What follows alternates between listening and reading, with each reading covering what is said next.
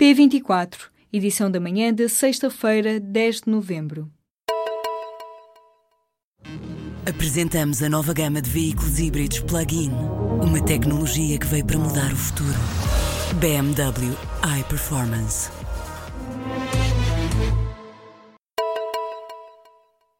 O surto de legionela causou a terceira vítima mortal. Trata-se de uma mulher de 68 anos que já tinha outros problemas de saúde e que faleceu esta noite. A Direção-Geral da Saúde atualiza assim o balanço de mortos por causa do surto para três. Já o número de doentes infectados com legionela está nos 43.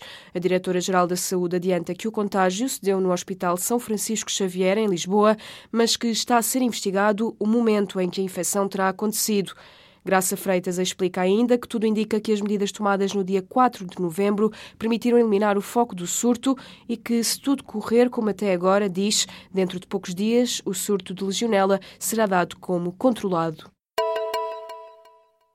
Dois terços dos alunos que chumbam no sétimo ano têm negativas a mais de metade das disciplinas. Se o limiar de contagem for de 5 ou mais negativas, são 85%, uma proporção que a Direção-Geral de Estatísticas da Educação considera impressionante. E impressionante é também, segundo a entidade, a forma transversal como o contexto económico influencia as classificações a todas as disciplinas. Isto é, os alunos carenciados que têm negativas são o dobro dos que estão na mesma situação, mas são oriundos de meios mais favorecidos Esta é a primeira vez que a Direção-Geral foi analisar as notas dadas pelos professores aos alunos do terceiro ciclo do ensino básico. A taxa de retenção neste ciclo no ensino público foi, em 2014 e 2015, de 13,1%. As universidades e institutos politécnicos reclamam uma dívida do Estado de 7 milhões e 400 mil euros que está a acumular-se desde janeiro. Esta verba diz respeito aos aumentos salariais dos professores com agregação e à atualização do salário mínimo que não estavam previstos na versão original do Orçamento do Estado para este ano. A necessidade de reforçar os orçamentos das instituições para fazer face a essa mudança foi reconhecida pela tutela no início do ano. Na altura, a estimativa era que seriam necessários 3 milhões e 200 mil euros para fazer face a estas novas responsabilidades. O dinheiro, no entanto, ainda não entrou nos cofres das instituições. Pelas contas do Conselho dos Institutos Politécnicos, estão em causa um total de 1 milhão e 500 mil euros para estas entidades. Nas universidades, o valor é superior, 5 milhões e 900 mil euros. A situação está a colocar em causa o pagamento de vencimentos em algumas instituições, em particular nos politécnicos. A tutela não respondeu às questões agora colocadas sobre este atraso. Em entrevista ao Jornal Público, o presidente da Confederação de Comércio e Serviços de Portugal diz não ver qual o interesse num novo acordo para o salário mínimo nacional. João Vieira Lopes diz lamentar que o acordo em vigor para o salário mínimo não esteja a ser cumprido pelo governo. Em relação à legislação laboral, João Vieira Lopes considera que não devem ser promovidas alterações e que as prioridades da concertação social são sobretudo as áreas dos Ministérios da Economia e das Finanças. A saída do Reino Unido da União Europeia está marcada no calendário. Vai acontecer às 11 horas da noite de uma sexta-feira, dia 29 de março de 2019. Quem o anunciou foi a primeira-ministra britânica Theresa May. A data está incluída no projeto de lei sobre a saída do Reino Unido da União Europeia, que será debatido numa sessão do Parlamento Britânico agendada já para a próxima semana. Theresa May compromete-se com esta data num artigo publicado hoje no jornal Daily Telegraph. A primeira-ministra britânica diz que a divulgação da data tem como objetivo demonstrar a determinação do governo em completar o processo de retirada da União Europeia. O Supremo Tribunal Espanhol decidiu ontem aplicar à antiga presidente do Parlamento Autónomo da Catalunha uma medida de coação que pode passar pela prisão preventiva. No entanto, Carme Forcadell poderá ficar em liberdade se pagar uma caução de 150 mil euros. Os restantes antigos elementos da mesa dirigente do Parlamento catalão ficam em liberdade, mas têm sete dias para pagar uma fiança de 25 mil euros. Apenas um deles ficou em liberdade sem lhe ter sido aplicada qualquer medida cautelar. Segundo escreve o jornal espanhol El País, se Carme Forcadell pagar a fiança, não poderá sair de Espanha e ser-lhe-á retirado o passaporte, tendo de comparecer semanalmente em tribunal, o que acontecerá também com os ex-dirigentes do Parlamento catalão.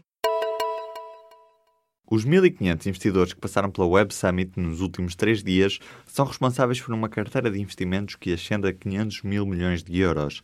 Este montante está disperso em fundos de investimento de natureza diversa, empresas consolidadas ou em desenvolvimento e outros ativos. Para perceber a grandeza do número, se fossem um país, teriam uma economia quase três vezes mais rica do que Portugal, cujo produto interno bruto ronda os 180 mil milhões de euros.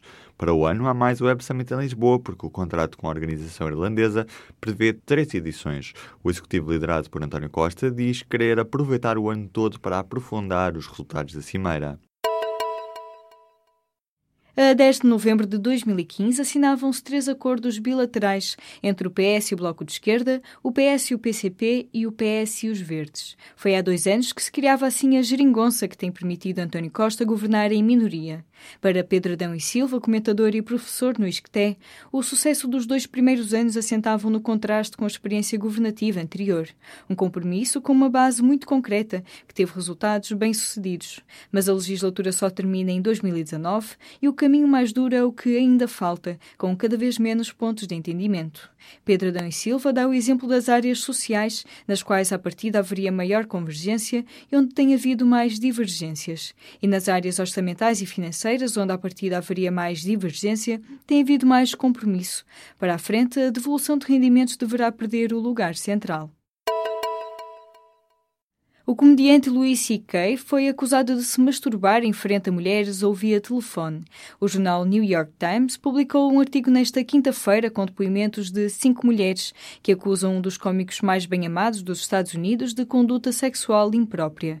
Os rumores circulavam pelo menos desde 2012. O mais divulgado envolvia C.K. ter obrigado um duo de comediantes a verem-no masturbar-se depois de fechar a porta de um quarto de hotel.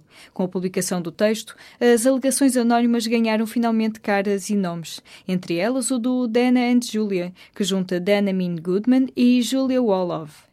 Ainda antes da publicação, foi cancelada a estreia de I Love You Daddy, o novo filme do comediante como realizador. Louis C.K., um dos cómicos mais bem-sucedidos dos Estados Unidos, não quis responder às perguntas do New York Times sobre as acusações. A produtora de Star Wars anunciou esta quinta-feira que está a ser preparada toda uma nova trilogia para a saga de ficção científica, mas os novos episódios da saga não estarão relacionados com a história dos Skywalker. A nova trilogia será escrita e dirigida pelo realizador do último filme. Ryan Johnson trará novas personagens e novos mundos ao universo galáctico de Star Wars. O próximo episódio, o nono da saga e último da trilogia, deverá chegar ao grande ecrã em 2019 e está a ser preparado por J.J. Abrams.